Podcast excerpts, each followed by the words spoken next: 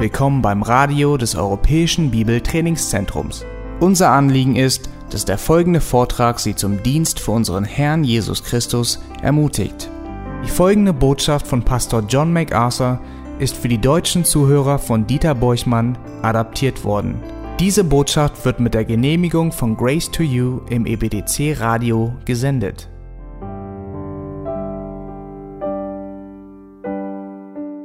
Wir setzen heute unsere Serie über die Familie fort und kommen so allmählich zum Ende. Schlagt eure Bibel bitte bei Epheser Kapitel 6 auf. Da ist der Schlüsselvers, der uns hier im Neuen Testament Gottes Plan für die Kindererziehung verrät. Das ist Vers 4. Dort heißt es einfach, und ihr Väter reizt eure Kinder nicht zum Zorn, sondern zieht sie auf in der Zucht und Ermahnung des Herrn. Und dieser Vers enthält eine sehr wichtige Aussage. Mit wenigen Worten wird hier wieder ein so großes Feld abgedeckt. Es wurden Bücher und ganze Abhandlungen über Kindeserziehung geschrieben. Aber Gott hat die ganze Aussage auf diesen Vers reduziert. All das, was er über Kindererziehung sagt, reduziert er hier auf diesen einen Vers. Reizt eure Kinder nicht zum Zorn, sondern zieht sie auf in der Zucht und Ermahnung des Herrn. So sieht Gottes Modell für die Kindererziehung aus. Und bevor wir jetzt beginnen, möchte ich euch einmal mehr in Erinnerung rufen, wozu wir eigentlich leben. Und das ist sehr wichtig.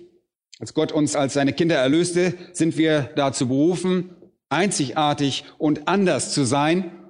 Wir sind dazu berufen, uns von anderen abzusetzen, uns zu heiligen und zwar nicht mehr für uns selbst zu leben, sondern für ihn zu leben. Und das haben wir schon heute Morgen gehört. Im Prinzip deutet der ganze Epheserbrief auf die Realität hin, dass wir nicht wie der Rest der Welt leben sollen. Wir leben im Licht und nicht in der Finsternis. Wir leben in Weisheit, nicht in Torheit. Wir leben im Geist, nicht im Fleisch. Wir sind einzigartig, weil wir Gott kennen, weil wir Gottes Wort haben, weil wir sein Geist in uns leben haben und weil Gott uns dazu berufen hat, auf einzigartige Art und Weise zu leben. Und das erstreckt sich sogar auf unsere Beziehungen und unsere Beziehung in der Familie. Beziehung in unserer Familie handhaben wir nicht wie das Nicht-Wiedergeborene tun, also Ungläubige tun, sondern wir haben einen anderen Maßstab. Wir tun es, wie Gott es will. Er hat einen anderen Plan, einen völlig anderen Plan. Und in 3. Mose Kapitel 18, wenn ihr dort zurückgeht, ihr braucht aber nicht dahin gehen jetzt, da sehen wir die Verhaltensregeln für Israel, als er das festlegte, wies er auf die Realität und Einzigartigkeit dieser Realität hin. Er sagte Folgendes, Ihr sollt nicht so handeln, wie man es im Land Ägypten tut, wo ihr gewohnt habt, und sollt auch nicht so handeln, wie man es im Land Kanaan tut, wohin ich euch führen will. Und ihr sollt nicht nach ihren Satzungen wandeln. Nach meinen Rechtsbestimmungen sollt ihr handeln und meine Satzung halten, dass ihr in ihnen wandelt. Mit anderen Worten, ihr seid anders. Ihr handelt nicht so, wie die Welt es tut. Ihr führt euer Leben und eure Beziehung nicht so, wie die Welt es tut.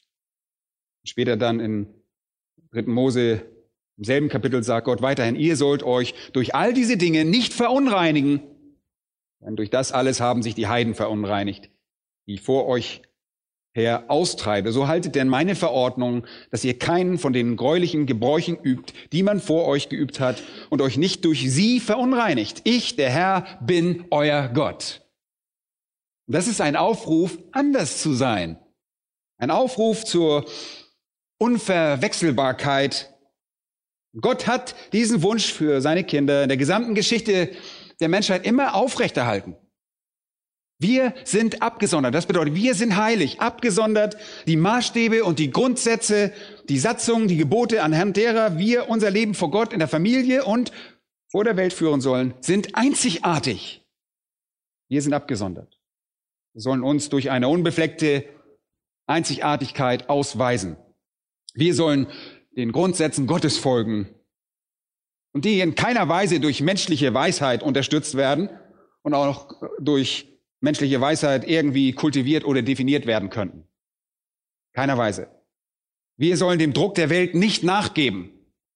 Wir sollen nicht auf die Diagnose der Welt hören, was mit Menschen oder Ehen oder Familien nicht in Ordnung sein könnte. Wir sollen uns dem Wort Gottes zuwenden. Leute, wir sollen auf unverwechselbare Weise leben. Und Gott sagt heutzutage nichts anderes. Er sagt immer noch, macht es auf meine Art. Tut es so, wie ich es sage. Und soweit es die Rolle der Eltern angeht, wird auch die auf bewundernswerte Weise in diesem Vers einfach zusammengefasst. Und darin hier in Epheser 6 besteht das Modell Gottes für Eltern. Und Leute, das hört sich in keiner Weise an wie irgendwelche modernen Vorschläge der Psychologie. Es hört sich in keiner Weise wie die Dinge an, die man über die Erziehung von Kindern uns erzählt. Es hört sich in keiner Weise nach dem an, was die Welt derzeitig sagt. Und Leute, das sollte es auch nicht, weil es Gottes Wort ist. Wir haben bereits herausgefunden, dass das Modell für Ehemänner sich völlig von dem der Welt unterscheidet und auch das Modell für Ehefrauen sich von dem der Welt unterscheidet. Das Modell für Kinder als Reaktion auf ihre Eltern ist nicht anders und das gilt auch für Eltern in Bezug auf ihre Kinder. Wir bringen keine Botschaft über weltliche Psychologie, das tun wir nicht, sondern wir nehmen Gottes Wort und fragen Gott, was sagst du dazu? Dein Wort ist entscheidend. Wir sollen auf unverwechselbare Art und Weise leben. Was wir bringen, ist nicht eine Botschaft über weltliche Psychologie und keine konventionelle Weisheit. Dies ist keine Botschaft über politische Korrektheit. Es ist einfach das Wort Gottes. Und als erstes müssen wir damit beginnen anzuerkennen, dass alle Kinder von Gott kommen, dass sie Gottes Geschenk sind. Gott gibt sie uns. Und dann hat Gott uns ein Handbuch, und das ist die Bibel, zur Erziehung gegeben. Und wenn wir 1. Mose 4, Kapitel 4, Vers 1 lesen, dann lesen wir, Eva wurde schwanger und gebar den Sohn Kain, und sie sprach, ich habe einen Mann erworben mit der Hilfe des Herrn. Und Eva wusste das von Anfang an, dass dieses Kind von Gott kam. Sie geht direkt über Adam hinweg und geht zu Gott. Im selben Kapitel heißt es Vers 25, und Adam erkannte seine Frau nochmals, die gebar einen Sohn und nannte ihn Seth, denn Gott hat mir für Abel einen anderen Samen gesetzt. Gott hat es getan. Das Alte Testament sagt immer, Kinder sind eine Gabe Gottes. Sie sind ein Segen Gottes. Sie werden als Lobpreis für seine Herrlichkeit und uns als Segen gegeben. Aber wie oft? Wie oft werden Kinder zu Kummer und Leid, weil Gottes Modell für die Eltern einfach nicht befolgt wird und außer Acht gelassen wird. Wenn wir aber diesen göttlichen Maßstab betrachten, sehen wir unsere Verantwortung, den Weg der Freude und wir dürfen Freude haben. Aber zur Ehre Gottes, denn Gott freut sich genauso darüber, zum Segen im Leben der Kinder und in unserem eigenen Leben. Die Anweisung hier in Vers 4 wird eindeutig Eltern erteilt und das Wort Väter wird an anderer Stelle im Neuen Testament mit Eltern übersetzt. Wir können die Mütter an dieser Stelle einfach nicht ausschließen und ausklammern. Wir müssen sie einschließen, weil sie unter der Führung des Mannes auch Verantwortung für die Kinder haben. Und die Anweisung wird den Eltern erteilt, weil sie die Verantwortung tragen, die Herrschaft, die Leitung und die Aufsicht darüber, ihre Kinder an den Punkt zu bringen, indem sie Gott Ehren gegeben hat. Der Maßstab, der hier festgelegt wird, ist nicht nur einzigartig in unserer Gesellschaft. Das bezieht sich nicht nur auf unsere Gesellschaft, sondern auch auf die Zeit von Paulus war das einzigartig. Nur zur Illustration, was in der Welt so üblich war, in der Paulus dies schrieb. Es gab nämlich ein römisches Gesetz mit dem Namen Patria Potestas. Das bedeutet buchstäblich Macht des Vaters. Und unter dem Patria Potestas hatte ein römischer Vater absolute, also uneingeschränkte Macht über seine Familie.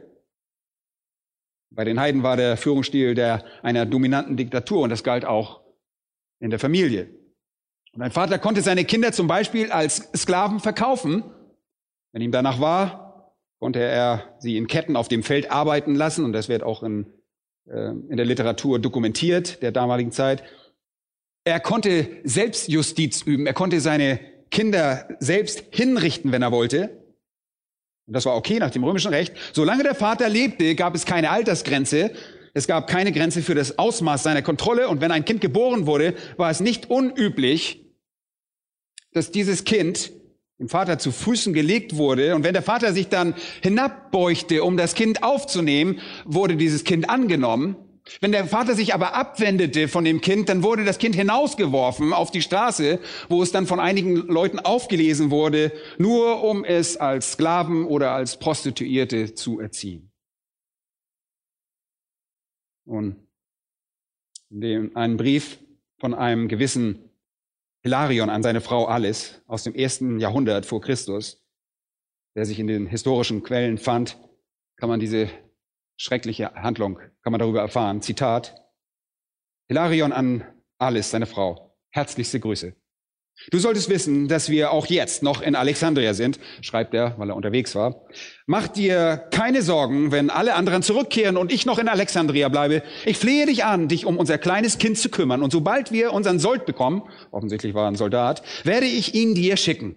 Wenn du ein Kind bekommst, viel Glück, und es ist ein Junge ist, lass ihn leben. Wenn es ein Mädchen ist, werf es hinaus. Zitat Ende. Und das ist aus der Antike dokumentiert. Ungewollte Kinder wurden oft im Forum von Rom ausgesetzt. Sie wurden nachts von Leuten aufgelesen, die sie ernährten, um aus ihnen entweder Sklaven zu machen oder sie als Prostituierte in die Bordelle Roms zu bringen. Seneca, der wohl bekannteste römische Redner, sagte, Zitat, wir schlachten einen ungestümen Ochsen, wir erwürgen einen verrückten Hund, wir rammen den kränksten Rindern ein Messer in die Seite, Kinder, die schwach und mit Fehlbildungen geboren werden, ertränken wir. Zitat Ende. Heute Paulus schreibt also an eine Welt, in der Kinder missbraucht und ermordet wurden, genauso wie es in unserer Gesellschaft heute getan wird, millionenfach werden sie getötet, meistens bevor sie noch aus der Gebärmutter kommen, durch Abtreibung. Aber auch Kinder, Kinder, die geboren werden, werden geschlagen, erleiden absichtlich zugefügte Brandverletzungen oder werden von Eltern sehr misshandelt, dass sie sogar sehr oft von ihren Familien getrennt werden müssen, um in Pflegefamilien aufgenommen zu werden. Nicht wenige werden von ihren Eltern getötet durch Verbrennungen, ertränken, indem sie aus dem Fenster oder von Brücken geworfen werden, mit Messern getötet werden, mit Hämmern, Rasierklingen oder was auch immer. Unsere heutige Welt unterscheidet sich nicht sehr von jener Welt Antike. Die Zeitschrift Time berichtete schon vor Jahren in einer Umfrage, dass 70 Prozent aller Eltern, wenn sie die Entscheidung noch einmal treffen könnten, keine Kinder bekommen würden. Ist nicht traurig? Kinder sind eine zu große Belästigung. Tausende Kinder werden jährlich für Pornografie eingesetzt. Tausende Kinder, die geboren werden, landen in Pflegefamilien, weil sie ungewollt sind. Tausende und Abertausende werden alleine zu Hause gelassen und vom Fernseher großgezogen, während ihre Mütter zur Arbeit gehen. Überall in unserem Land erkennen wir, Leute, die Gesellschaft hat sich gegen Kinder gewandt. Und die Feindseligkeit gegenüber Kindern in der Antike finden wir auch heute. Und vor diesem Hintergrund der antiken römischen Gesellschaft und der Gesellschaft, in der wir heutzutage leben, hören wir die Worte des Paulus. Und ihr Väter reizt eure Kinder nicht zum Zorn, sondern zieht sie auf in der Zucht und Ermahnung des Herrn. Nun, hier, hier ist wieder das Wort Pateres, der Begriff Väter. Und da wird normalerweise bezieht er sich auf das männliche Haupt der Familie. Aber manchmal wird er auch als Eltern übersetzt, so wie zum Beispiel im Hebräerbrief Kapitel 11 und Vers 23. Dort wird es übersetzt, wo es heißt, durch Glauben wurde Mose nach seiner Geburt von seinen Eltern, Pater, äh, drei Monate lang verborgen. Die Mutter ist gewiss mit dem Vater hier eingeschlossen. Wir können es wohl auf diese beiden ausdehnen, auf Vater und Mutter. In Sprüche 4, 3 wird es belegt, wird diese doppelte Rolle deutlich. Dort heißt es, denn da ich noch als Sohn bei meinem Vater war, als zartes und einziges Kind unter den Augen meiner Mutter, Vater und Mutter, oder Sprüche 1, Vers 8. Höre, mein Sohn, auf die Unterweisung deines Vaters und verwerf nicht die Lehre deiner Mutter. Beide Eltern sind bei der Erziehung des Kindes beteiligt, allerdings unter der Rolle des Mannes als Haupt, der auch die Hauptverantwortung trägt. Und vielleicht steht deshalb hier das Wort Pater. Vor etlichen Jahren wurde eine Untersuchung ausgeführt, die mehrere Jahre umfasst und von den Soziologen Glück, dem Ehepaar Sheldon und Eleanor aus der Harvard-Universität durchgeführt wurde. Nach all den Untersuchungen, die sie durchführten, identifizierten sie vier entscheidende Faktoren, anhand derer sie vorhersagen konnten, welche Kinder nicht straffällig werden würden. Das war eine mehrjährige Studie und sie erwies sich als 90 Prozent genau. Sie sagten, es gibt vier wesentliche Faktoren, um Straffälligkeit bei Kindern zu verhindern. Das ist einfach das Ergebnis, das von der Beobachtung dieser weltlichen Menschen ausging. Okay? Erstens sagen sie, muss da was vorhanden sein, die Disziplin des Vaters. Fair, mit fester Hand und konsequent. Zweitens, die Beaufsichtigung des Zuhauses durch die Mutter, die jederzeit weiß, wo die Kinder sind, weiß, was sie tun und die für sie da ist. Drittens, eine ständige Demonstration der Liebe der Eltern füreinander und für die Kinder. Viertens, der Zusammenhalt der Familie, Zeit, die zusammen verbracht wird. Der Zusammenhalt der Familie, also Zeit, die zusammen verbracht wird. Beide Eltern müssen an diesem wunderbaren Privileg, an dieser wunderbaren Verantwortung und Gelegenheit beteiligt sein.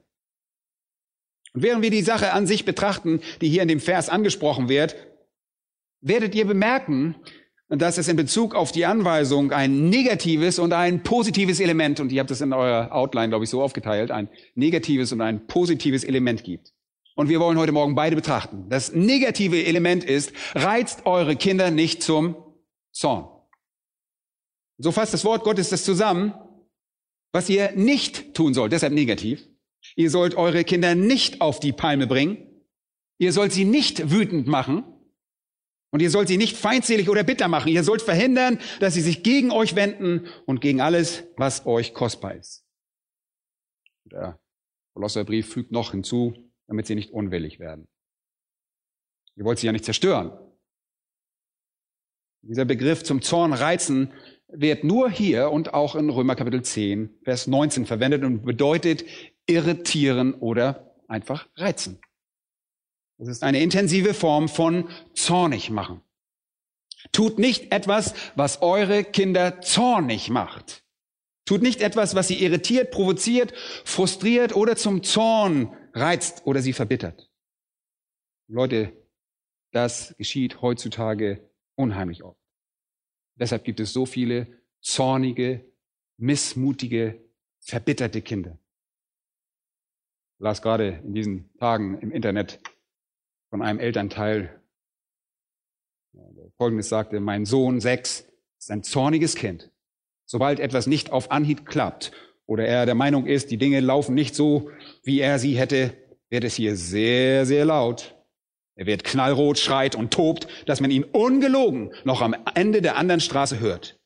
Ich dachte eine Zeit lang, es wäre nur eine Phase, aber inzwischen merke ich, dass es scheinbar eine Wesensart seinerseits ist. Leute, es gibt unvorstellbare Feindseligkeit und Zorn unter Kindern und die sie manchmal sogar dazu veranlasst, Selbstmord zu begehen oder Selbstmord in Erwägung zu ziehen. Es gibt Berichte, dass selbst Kinder, die erst sechs oder sieben Jahre alt waren, versucht haben, sich das Leben zu nehmen. In einem Artikel von der Los Angeles Times, der vor einigen Jahren erschien, hieß es, Zitat, der Elfjährige hatte sich die Pulsadern aufgeschnitten. Er schluchzte, ich will, den, ich will in den Himmel. Ich kann diese Magenschmerzen und das Unglücklichsein nicht mehr ertragen, wenn ich nur sterben könnte. Es ist so schwer zu leben. Das Leben ist schrecklich. Ich will einfach sterben, weil es niemanden kümmert, ob ich sterbe. Deshalb will ich einfach sterben. Seit Jahren fragen Psychologen und Experten sich, ob diese jungen Kinder überhaupt depressiv sein können, um sowas in Erwägung zu ziehen. Nun, sie haben jetzt die Antwort. Jetzt wissen sie, dass sie das können. Manchmal schlucken sie Gift. Manchmal laufen sie vor Autos.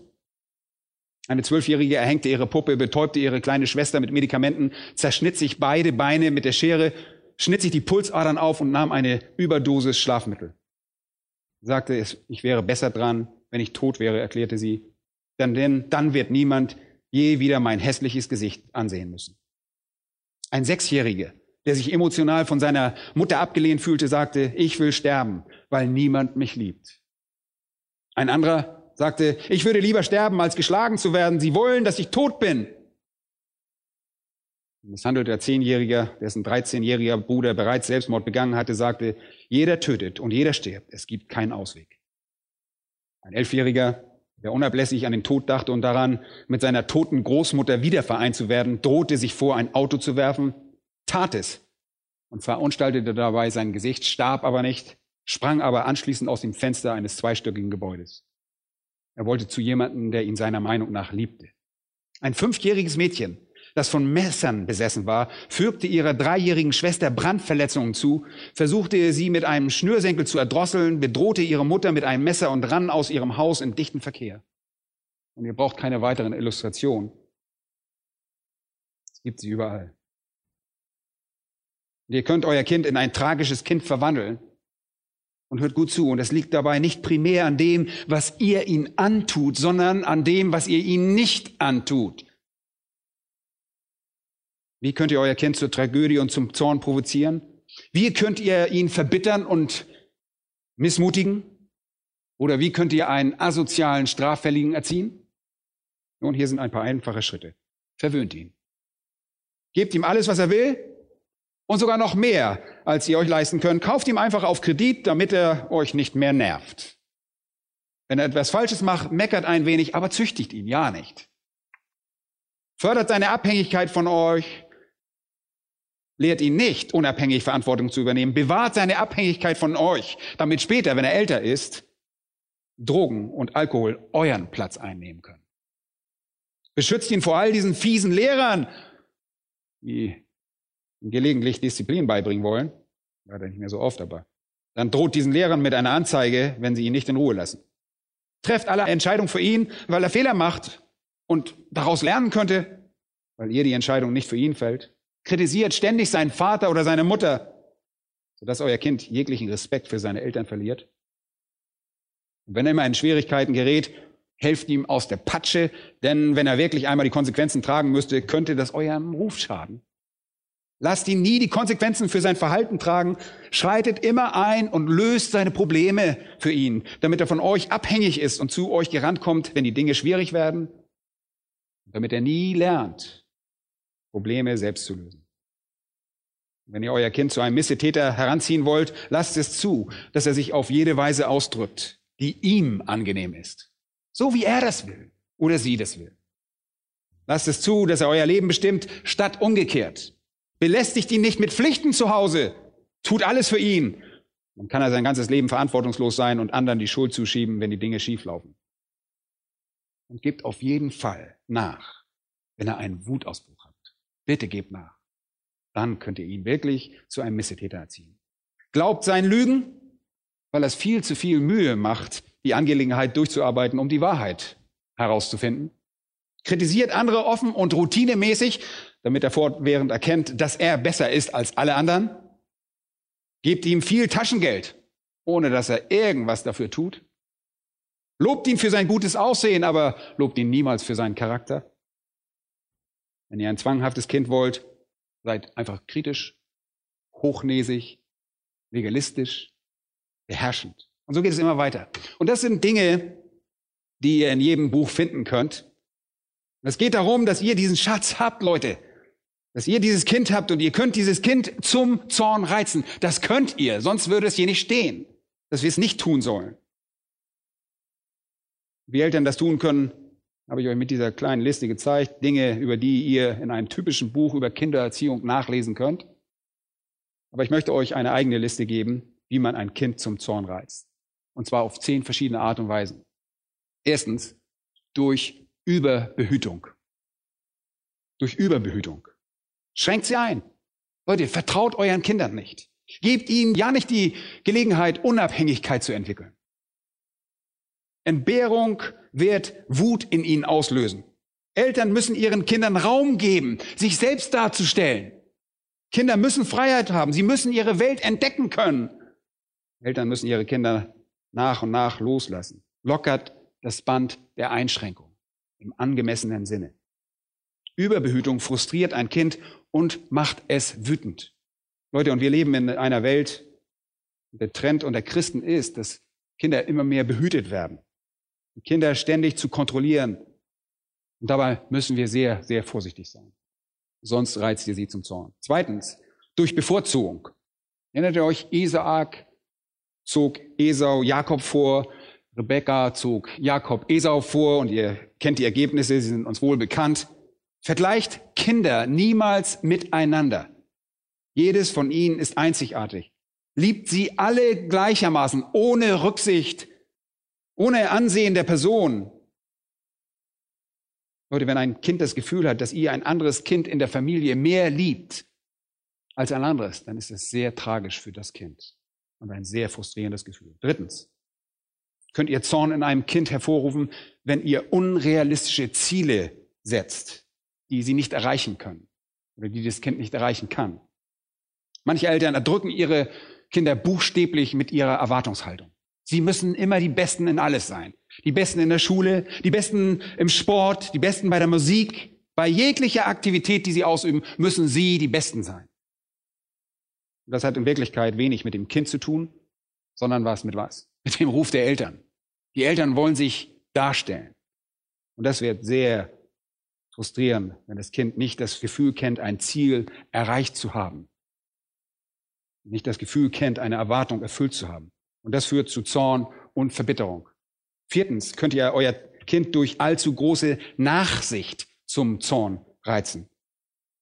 Indem ihr ihnen alles gebt, was sie wollen. Indem ihr ständig hinter ihm her lauft und herräumt und indem ihr alles erlaubt, alle Verantwortung und Rechenschaftspflicht auf andere abwälzt.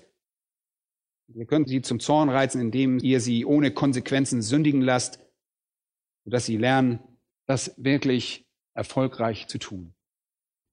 Wenn sie sich letztlich allein in der Welt behaupten müssen und die Menschen ihnen nicht dienen und nicht die ganze Verantwortung für sie übernehmen, und für ihre Schandtaten werden sie zornig und bitter und gewalttätig werden. Das ist genau die Art von Generation, die wir heute aufwachsen sehen. Fünftens könnt ihr euer Kind durch Entmutigung zum Zorn reizen. Und das klappt ein bisschen über mit den anderen, aber ich denke, das kommt auf zweierlei Weisen zum Ausdruck. Einmal durch mangelndes Verständnis. Ihr habt mangelndes Verständnis für Kinder und mangelnde Belohnung. Weil beides Motivation zerstört und die Anreize zerstört. Also ihr könnt euer Kind durch Entmutigung zum Zorn reizen. Ihr müsst verstehen, was sie denken. Ihr müsst verstehen, was das Kind denkt. Verstehen, warum eine bestimmte Sache passiert ist, warum ein bestimmtes Verhalten aufgetreten ist. Setzt euch in die Lage eures Kindes. Bringt ihnen ein offenes Ohr und ein verständnisvolles Herz entgegen. Und belohnt sie gütig und großzügig mit Liebe. Wehrt ihnen Anerkennung und Ehre und seid geduldig mit ihnen. Andernfalls werden sie sehr niedergeschlagen und entmutigt. Das verwandelt sich dann in Zorn. Sechstens könnt ihr eure Kinder zum Zorn reizen, indem ihr keine Opfer für sie bringt. Mit anderen Worten, indem ihr eurem Kind das Gefühl gebt, dass es ständig irgendwie nur immer ein Eindringlich in eurem Leben ist. Dass es immer eine Art von Störung in eurem Leben ist dass ihr das tun wollt, wonach euch ist und du und dein Ehemann, ihr wollt dahin gehen, wo es euch passt, aber ihr habt ja leider noch ein Kind oder Kinder und die stören irgendwie in diesem ganzen Vorhaben. Soll sich doch irgendjemand anders um sie kümmern? Warum muss ich immer mich um meine Kinder kümmern? Und das Kind findet es sehr schnell raus, dass du nicht bereit bist, Opfer für das Kind aufzubringen. Nun, eines Tages werden sie euch das, wenn nicht schon in diesem Leben, also in dieser Kindheit, euch das sehr übel nehmen, dass ihr lieblos wart und egoistisch und nicht verfügbar. Siebtens, ihr könnt eure Kinder zum Zorn reizen, indem ihr keine Zugeständnisse an ihr zunehmendes Alter macht. Was bedeutet das? Leute, lasst sie ruhig mal irgendwas vermasseln. Wenn ihr ihnen eine Aufgabe macht, äh, gebt und sie das nicht in einer perfekten Art und Weise machen mal beim Abwasch ein Glas runterschmeißen. Und ich sagte, bei uns hat das oft geklötert in der, Kü in der Küche. Viele Teller sind zu Bruch gegangen. Heute, dann haben sie vielleicht noch nicht die Handfertigkeit oder die, die Koordination. Gebt ihnen eine kleine Aufgabe. Und wenn sie die auf eine Weise erledigen, die, die an sich nicht akzeptabel ist, jedoch einen kleinen Fortschritt erkennen lässt, dann lobt sie. Lasst zu, dass sie von ihren albernen Ideen erzählen können. Lasst, sie, lasst das einfach zu. Lasst sie alberne Dinge planen, die sie tun wollen. Und lasst sie die ausführen. Verurteilt sie nicht, erwartet nur Fortschritte, keine Perfektion. Selbst die besten Menschen sind nicht perfekt. Eure Kinder sind es auch nicht. Lasst eure Kinder versagen und sie werden auch mal Dinge verlieren. Und selbst wenn es die beste Kamera ist, ja, sie werden die mal oder irgendwas verlieren. Das kommt vor. Wer hat von euch noch nichts verloren? Achtens. Ihr könnt eure Kinder zum Zorn reizen, indem ihr sie vernachlässigt. Wenn es irgendeine biblische Illustration dafür gibt, so sind das wahrscheinlich David und Absalom. David hat keine Zeit mit Absalom verbracht. Keine Zeit, in dem er seinen Charakter geformt hat oder letztendlich hasste Absalom seinen Vater leidenschaftlich und er führte sogar einen Feldzug gegen ihn durch, um seinen Vater vom Thron zu stoßen und seinen Platz einzunehmen. Vernachlässigung. Was ist die schlimmste Form der Vernachlässigung? Leute, fehlende, konsequente Disziplin. Das ist die schlimmste Art von Vernachlässigung.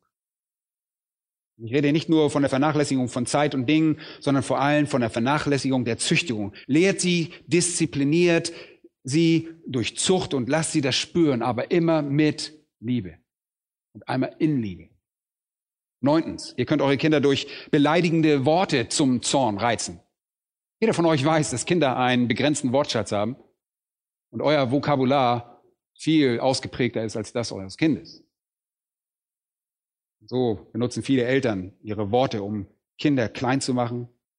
In einer Flut von wohlgewählten Worten aus eurem erwachsenen Vokabular kann dieses kleine Kind in Stücke zerrissen werden. Und ebenso verheerend sind Worte des Zorns, des Sarkasmus oder Worte, die sie lächerlich machen. Ehrlich gesagt haben wir Dinge, äh, sagen wir Dinge zu unseren Kindern, die wir zu niemand anders sagen würden. Das soll nicht so sein. Und zehntens, könnt ihr sie durch körperliche Misshandlungen zum Zorn reizen. Leute, ein zorniges Kind ist oft ein misshandeltes Kind, ein missbrauchtes, übereifrig bestraftes Kind, in der Regel durch einen zornigen, äh, durch einen zornigen, rachsüchtigen Elternteil, der nur daran denken kann, dass ihm Unannehmlichkeiten entstanden sind oder er gereizt wurde und nicht daran, dass das Kind für sein eigenes Wohl der Korrektur bedarf. Und das sind ein paar sehr praktische Dinge.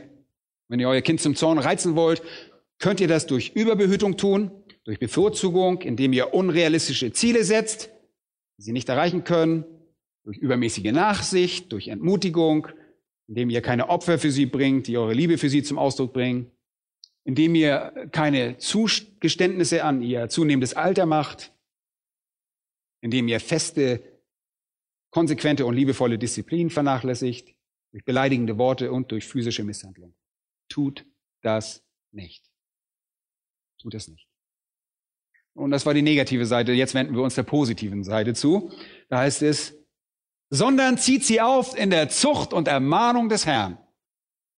Zieht sie auf und sie werden nicht von alleine dorthin gelangen. Ihr als Eltern müsst das tun. Das ist nicht die Aufgabe der Gemeinde, das ist nicht die Aufgabe eurer Nachbarn, das ist eure Verantwortung als Eltern.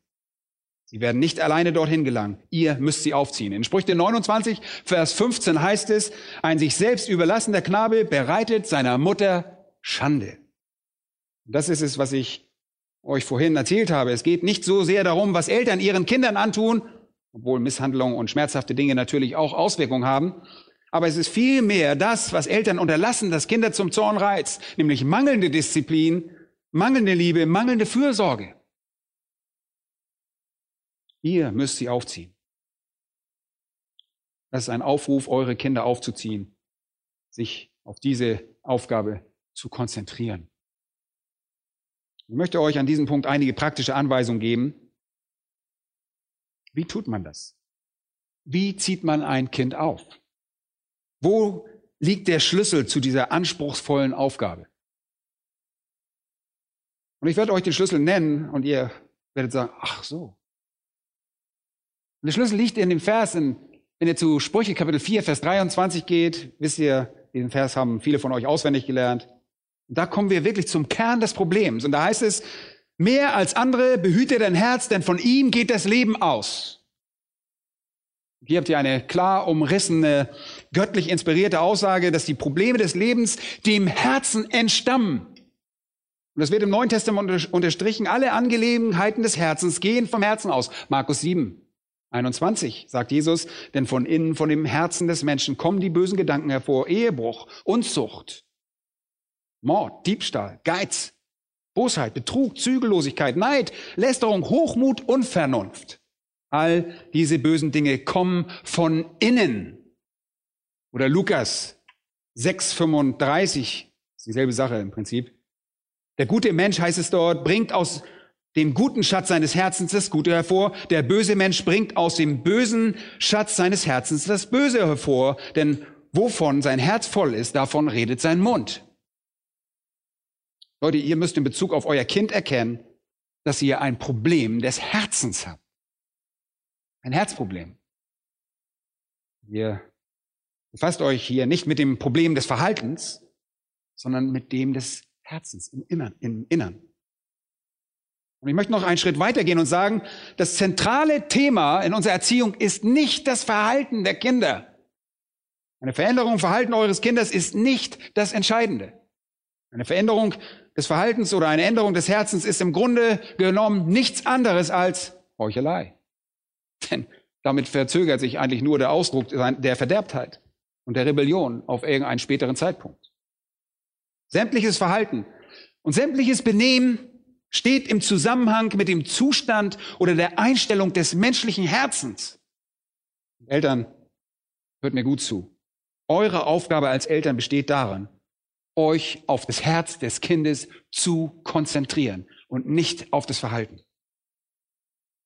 Erstens, um dem Kind verständlich zu machen, dass es ein sehr sündhaftes Herz hat und dass es eine innere Korruption gibt und dass diese innere Korruption es ist, die all diese bösen Taten und Worte und Gedanken hervorbringt. Und deshalb muss Kindererziehung auf das Herz des Kindes abzielen. Sie kann nicht einfach auf das Verhalten abzielen, denn das ist oberflächlich und einfältig. Und wie ich euch schon letztes Mal in unserer Serie gesagt habe, gibt es bei der Kindererziehung in erster Linie, geht es darum, die Kinder wohin zu führen, zur Erlösung zu bringen, oder? Wir wollen, dass sie erlöst werden. Die Kindererziehung zielt auf das Herz ab. Und die erste Sache, die euer Kind wissen muss, ist, dass es ein böses und sündhaftes Herz hat, das von Gott entfremdet ist. Und der Ursprung jeder vorstellbaren Bosheit aus diesem Herzen kommt. Und er muss es wissen, dass etwas geschehen muss, um dieses Herz zu ändern. Und das führt das Kind zur Errettung und zur Heiligung, wenn ihr ihm das alles beibringt. Ein Autor drückte das einmal folgendermaßen aus. Zitat. Das kleinste Schlachtfeld der Welt ist das Herz eines Kindes. Der komplette Sieg darüber erfordert einen allumfassenden Nahkampf. Zitat Ende. Das Herz eures Kindes ist ein Schlachtfeld, auf dem Sünde und Gerechtigkeit miteinander kämpfen. Das Problem eures Kindes ist nicht mangelnde Reife. Leute, das ist nicht das Problem. Das Problem eures Kindes ist nicht mangelnde Erfahrung oder mangelndes Verständnis. Die werden das Problem nur verstärken. Das Problem eures Kindes ist vielmehr ein böses Herz. Und niemand wächst je aus der Verderbtheit heraus. Niemand wächst davon selbst heraus. Niemand. Das Ziel der Kindererziehung ist also, sie in der Zucht und Ermahnung des Herrn aufzuziehen. Das Ziel der Kindererziehung ist nicht Kontrolle. Es geht nicht darum, dass ihr euer Kind kontrollieren könnt und dass es wie eine Marionette rumtanzt und das tut, was ihr sagt. Es geht nicht darum, gesellschaftlich lobenswertes Verhalten in eurem Kind hervorzurufen. Und es geht nicht darum, sie zu Menschen zu machen, die höflich sind und anderen sogar Respekt zu erweisen. Das ist nicht ein Ziel in sich selbst. Und es geht nicht einmal darum, sie dahin zu bringen, dass sie auf eine moralisch akzeptable Weise leben. Das ist nicht ein Ziel. Es geht nicht darum, sie uns gegenüber gehorsam zu machen. Auch das ist nicht ein Ziel in sich selbst. Geht nicht darum, euch als Eltern etwas zu geben, worauf ihr stolz sein könnt. Glaubt gar nicht, wie oft das geschieht, dass Eltern sich mit ihren Kindern brüsten, weil, weil man die Kinder tanzen lassen kann, wie man es will. Das Ziel der Kindererziehung ist die Errettung und die Heiligung des Kindes. das Ziel der Kindererziehung besteht darin, mitzuerleben, dass euer Kind von der Sünde und deren Lohn in der Ewigkeit errettet wird und dann dem Pfad der Heiligung folgt. Das ist das Ziel. Jedes Ziel, das niedriger gesteckt ist als das, Leute, ist reine Modifikation des Verhaltens.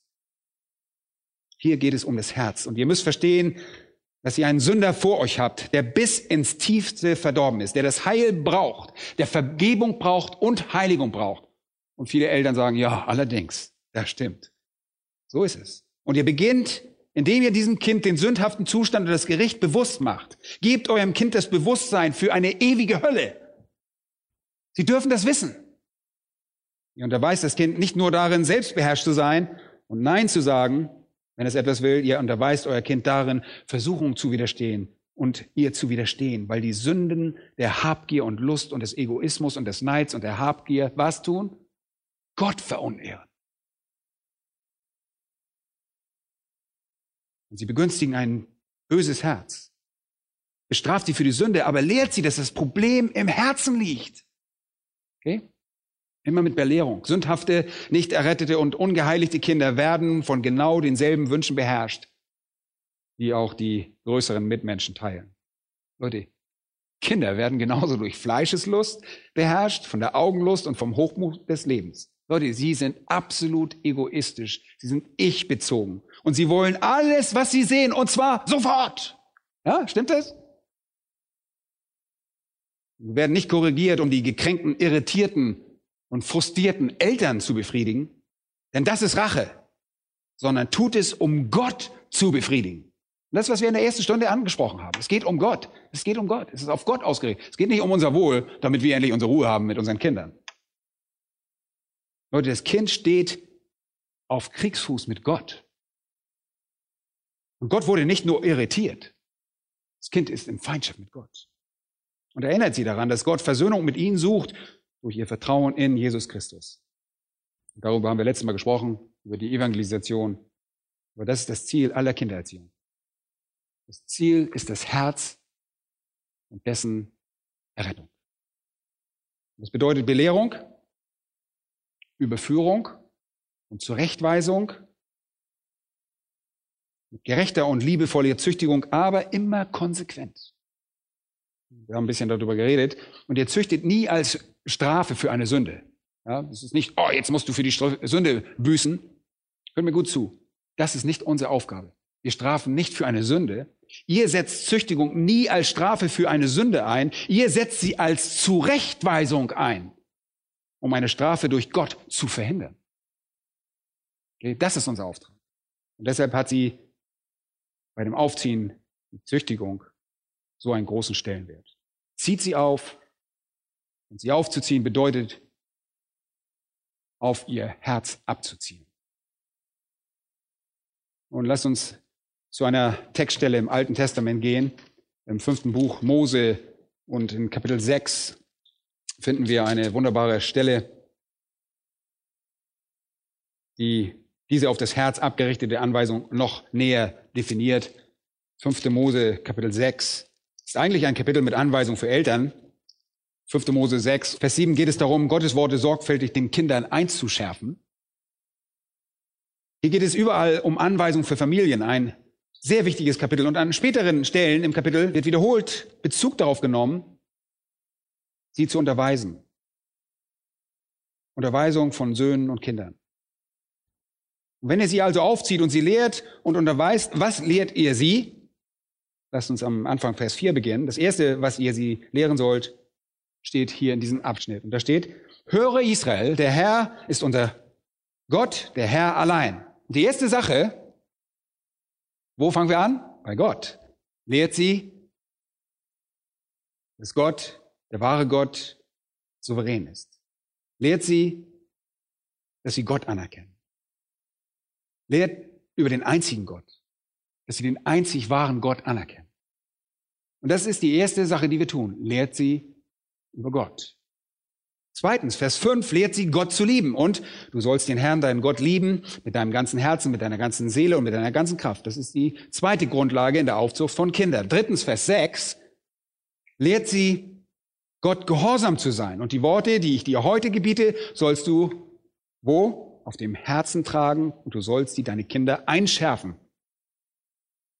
Lehrt sie über Gott. Lehrt sie, Gott aus ganzem Herzen, aus ganzer Seele und mit ganzer Kraft zu lieben und lehrt sie, Gott gehorsam zu sein, zwar all seinen Geboten. Und viertens, Vers 7, lehrt sie, eurem Beispiel zu folgen. Und du sollst sie deinen Kindern einschärfen und davon reden, wenn du in deinem Haus sitzt oder auf dem Weg gehst, wenn du dich niederlegst und wenn du aufstehst. Mit anderen Worten, mit anderen Worten sollen wir unseren Kindern zeigen, dass es uns zu jedem Zeitpunkt in unserem Leben, in allen Lebenserfahrungen immer um das Wort des lebendigen Gottes geht und dass dieses Wort uns auf der Zunge liegt. Lasst sie sehen, dass euer Leben von göttlicher Wahrheit beherrscht wird. Lasst sie das ganze Leben als Klassenzimmer sehen. Nicht nur in euren Andachten, wenn ihr eine Andacht macht, sondern das Klassenzimmer des Lehrens ist euer Leben. Jede Situation. Jeder Anlass im Leben ist eine Gelegenheit, sie etwas zu lehren. Jede Erfahrung im Leben ist eine Gelegenheit, sie auf den Himmel aufmerksam zu machen. Alles, was ihnen widerfährt, ist ein Weg zurück zur Schrift. Wisst ihr, wer darin unser Vorbild war? Jesus Christus. Jesus war ein Meister darin, geistliche Realitäten aus der Welt um ihn herum abzuleiten und zu illustrieren. Jesus hat jeden Moment benutzt. Er hat von, von Wasser gesprochen, von Feigenbäumen, von Senfkörnern, von Vögeln, Brot und Tauben, Perlen und Weizen und Unkraut und Tassen und Tellern und Netzen und Abendessen und Weingärten und Füchsen und Menschen und Frauen und Licht und Finsternis. Alles, was im Leben geschah, benutzt er, um irgendwelche geistlichen Wahrheiten zu vermitteln. Ich muss meine Kinder entsprechend sensibilisieren, damit sie die Hand Gottes in allem sehen, die Stimme Gottes hören und den Abdruck Gottes sehen. Und das in jeder Blume, in jedem Felsen, in jedem Berg, dem Meer, dem Himmel, dem sprudelnden Bach, den raschelnden Bäumen, in der zirpenden Grille, wo auch immer. Alles im Leben ist ein Klassenzimmer, in dem wir sie zu Gott zurückbringen können. Und laut Versen 8 und 9 ist es außerdem unverzichtbar, bei der Kindererziehung sie immer wieder an diese Wahrheiten zu erinnern, sie an den wahren Gott zu erinnern, an den Liebenden und daran, Gott gehorsam zu sein und eurem Vorbild zu folgen. Wie tut man das? Schaut mal hin. Und du sollst sie zum Zeichen auf deiner Hand binden.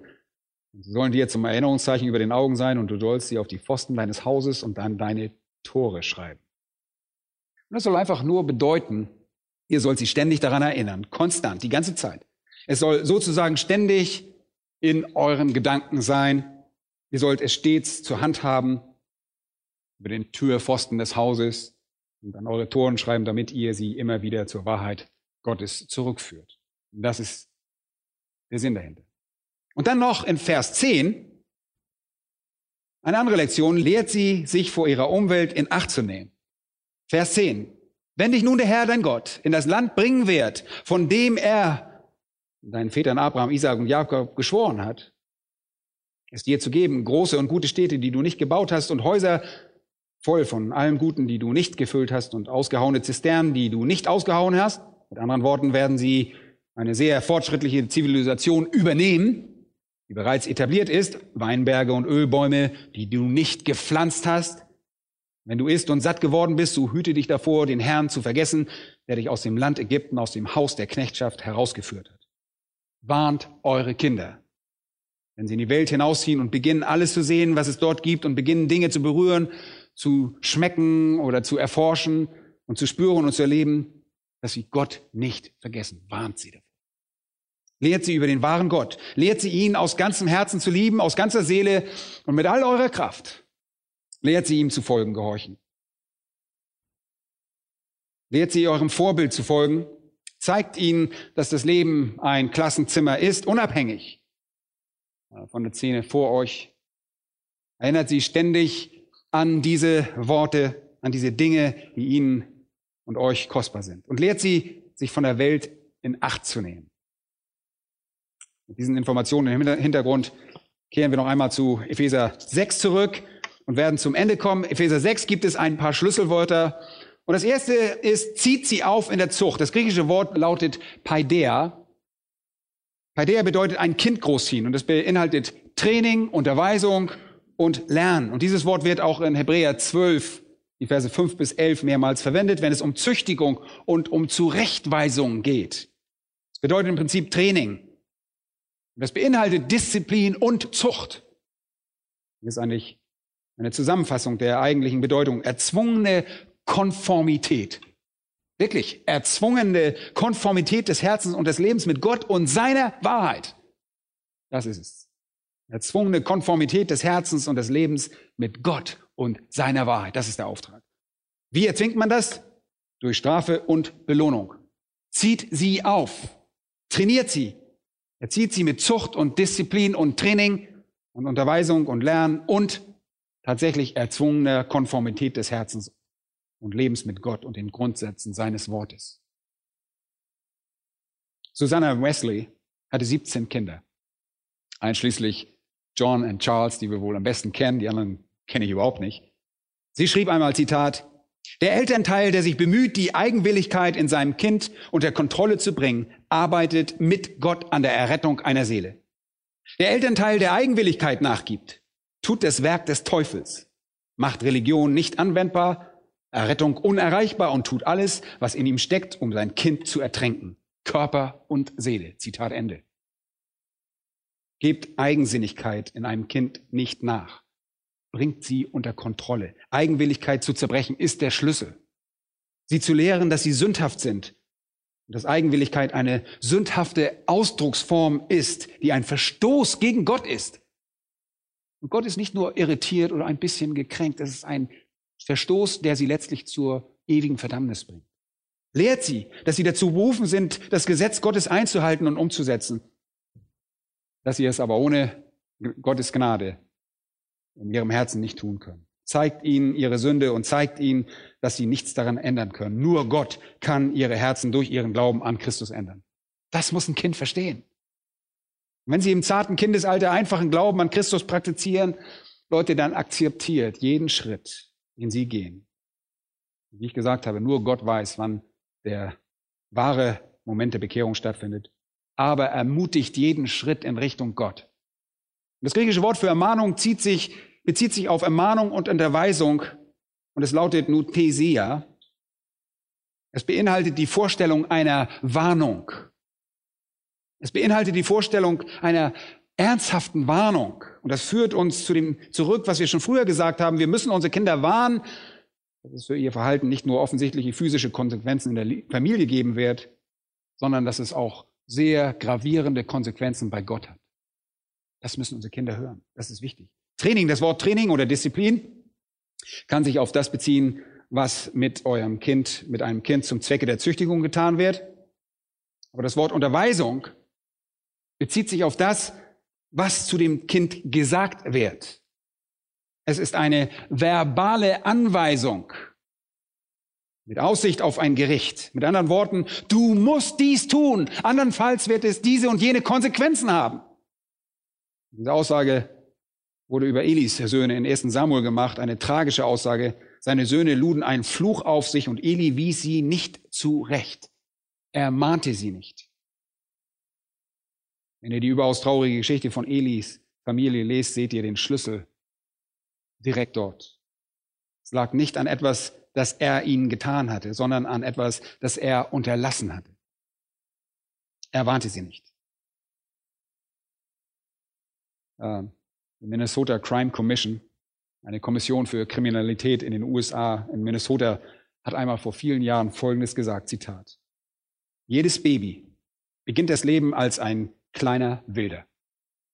Es ist vollkommen egoistisch und auf sich bezogen, will das, was es will, ohne zu warten. Sein Fläschchen, die Aufmerksamkeit seiner Mutter, seine Freunde, Spielzeug oder die Uhr eines Onkels. Wenn man ihm das einmal verleugnet, entwickelt es einen Tobsuchtanfall und eine Aggression, die tödlich wären, wenn es nicht so hilflos wäre. Es ist schmutzig, hat keine Moral, keine Kenntnis, keine Kenntnisse und keine entwickelten Fähigkeiten. Und das bedeutet, dass alle Kinder als Missetäter geboren werden, wenn es ihnen gestattet wird, ihre egoistische Kinderwelt fortzusetzen, wenn ihren impulsiven Handlungen zur Befriedigung jedes Bedürfnis kein Anhalt geboten wird, wird jedes Kind zu einem Kriminellen heranwachsen, zu einem Dieb, einem Mörder und einem Vergewaltiger. Zitat Ende. Ihr könnt euch denken, das ist schon ein paar Jahre her, dass das geschrieben wurde, aber das ist nicht schlecht für die Minnesota Crime Commission. Was sie da geschrieben haben, nennen wir heute was? Verderbtheit. Totale Verderbtheit.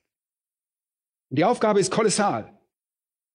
Die Wahrheit lautet, nur Gott kann das Herz verändern. Das Ziel besteht nicht darin, ihr Verhalten zu verändern, sondern darin, wie Gott näher zu bringen, damit Gott ihr Herz verändert. Das Ziel besteht darin, euer Kind zu Christus zu führen. Wenn euer Kind Christus anerkennt, dieses Kind zur Heiligung und durch Zucht und Unterweisung zurechtgebracht wird und zu seiner Ehre lebt, dann habt ihr die Genugtuung und die, euer Ziel erreicht. Nun, die Wiedergeburt ist ein Akt Gottes. Das wird Gott tun. Aber wir haben die Verantwortung, ihm diese Dinge beizubringen. Verbringt eure Zeit damit, eurem Kind bei der Einsicht zu helfen von dem, was sündhaft ist. Verbringt eure Zeit damit, ihm zu helfen oder ihr zu helfen, zu verstehen, dass nur Gott das Herz verändern kann. Und verbringt eure Zeit damit, das Kind zu züchtigen, damit es sich an Gottes Gesetz hält. Aber mehr noch als das, Gott aus ganzem Herzen und aus ganzer Seele und mit aller Kraft zu lieben. Ein Vater, der auf die Kindererziehung zurückblickte, fügte dem noch ein paar praktische Tipps hinzu. Er sagte, Zitat, wenn ich nochmal von vorne anfangen würde, mit meiner Familie würde ich meine Frau vor den Augen meiner Kinder mehr lieben. Ich würde mehr mit meinen Kindern über unsere Fehler und unsere Freude lachen. Ich würde meinen Kindern mehr zuhören, selbst dem Kleinsten. Ich würde ehrlicher sein über meine Schwächen und nicht Vollkommenheit vortäuschen. Ich würde anders für meine Familie beten. Statt mich auf sie zu konzentrieren, würde ich mich auf mich selbst konzentrieren. Ich würde mehr Dinge mit meinen Kindern unternehmen. Ich würde sie mehr ermutigen. Ich würde mehr Lob aussprechen. Ich würde den kleinen Dingen mehr Aufmerksamkeit schenken. Ich würde vertrauter über Gott reden. Ich würde die alltäglichen Dinge jedes gewöhnlichen Tages nutzen, um sie auf Gott aufmerksam zu machen. Zitat Ende. Und genau darum geht es eigentlich. Es geht hier nicht um all die Nuancen des Verhaltens eines Kindes, ob euer Kind still sitzt oder im Kreis sitzt oder äh, im Kreis läuft oder genau das tut, was ihr sagt, oder dass er auf dem Stuhl sitzt wie der kleine Lord ohne jegliche Knitterfalte ähm, auf dem Hocker oder über die Rückenlehne springt oder was auch immer. Es geht vielmehr um das Herz und ob dieses kleine Lebewesen gelehrt werden kann, Gott zu lieben und zu verstehen, dass nur Gott sein Herz verändern kann. Leute, das ist der Weg der Kindererziehung. Das ist der Weg, den ihr einschlagen müsst. Und es ist ein Werk, das sich auf das Herz des Kindes konzentriert. Und es ist ein Schlachtfeld. Und das fordert nicht nur große Unterweisung und Zucht, sondern auch ein absolut konsequentes Vorbild. Und ich möchte euch zum Abschluss von einem kleinen Kind erzählen, das seinen Eltern schon im Kleinkindalter viel Sorgen machte. Es litt schon sehr früh an einer spastischen Bronchitis, hatte massive Atembeschwerden, nun, da konnte das Kind nichts für. Und es musste sogar mal in höchster Eile für die Behandlung per Rettungswagen in die nahegelegene Spezialklinik gebracht werden, damit es nicht sterben würde. Und dieses Kind erholte sich davon und stellte sich bald als ein quirliges Geschöpf voraus. Erst verweigerte es die Schule, und zwar total, so dass es noch ein zweites Mal eingeschult werden musste. Dann wurde es so lebhaft, dass es bereits in der Grundschule durch seinen Unfug den Lehrer so provozierte, dass dieser ihm, diesem Kind, eine Ohrfeige gab. Und das war nicht rechtmäßig von dem Lehrer. Das Kind schlug seiner Klassenkameradin die Nase blutig, biss seinem Zahnarzt heftig in den Finger, mobbte einen anderen Rabauken mit den anderen Rabauken das korpulenteste Kind seines Jahrganges und zog einem anderen beim Baum, Baumklettern die Äste weg, so dass dieser in die Tiefe stürzte und beide Arme brach. Seine Eltern waren so verzweifelt, dass es ihm Baldrian gab. Das brachte das Kind nicht davon ab, seine Mutter durch rebellisches Verhalten zum Weinen zu bringen. Er spielte mit Feuer und steckte ein ganzes Feld in Brand und ging sogar so weit, dass es eines Tages in Ladendiebstahl verwickelt war. Nun, ich bin mit diesem Kind sehr wohl vertraut. Ich bin dieser kleine Junge. Das war ich. Und ich könnte noch so manche Episode hinzuführen. Lag es daran, dass meine Eltern mich nicht liebten? Nein. Lag es daran, dass sie mich körperlich gezüchtet haben und meine Psyche verletzt war, dass ich irgendwie ein Psychokind bin? Nein. Es lag einfach daran, dass ich wie alle anderen war, bis in mein Innerstes verdorben. Und wenn ich mir selbst überlassen geworden wäre, wer weiß, in welche Art von kriminellen Aktivitäten ich verstrickt worden wäre. Aber bin meinen Eltern sehr dankbar. Durch beständiges Gebet und Unterweisung durch meine Eltern bin ich zu Christus geführt worden und stehe heute vor euch als euer Prediger. Das ist die Macht Gottes. Und vielleicht denkst du, oh, mein Kind ist doppelt verdorben. Es ist noch viel schlimmer. Borchmann, du bist doch nicht schlimm. Wisst du was? Du kannst das Kind nicht verändern. Aber Gott kann es. Bleibt auf euren Knien und begreift, was es ist, das ihr tut. Es ist Arbeit am Herzen eures Kindes, das ist eure Verantwortung. Und der Rest, den überlasst dir Gott.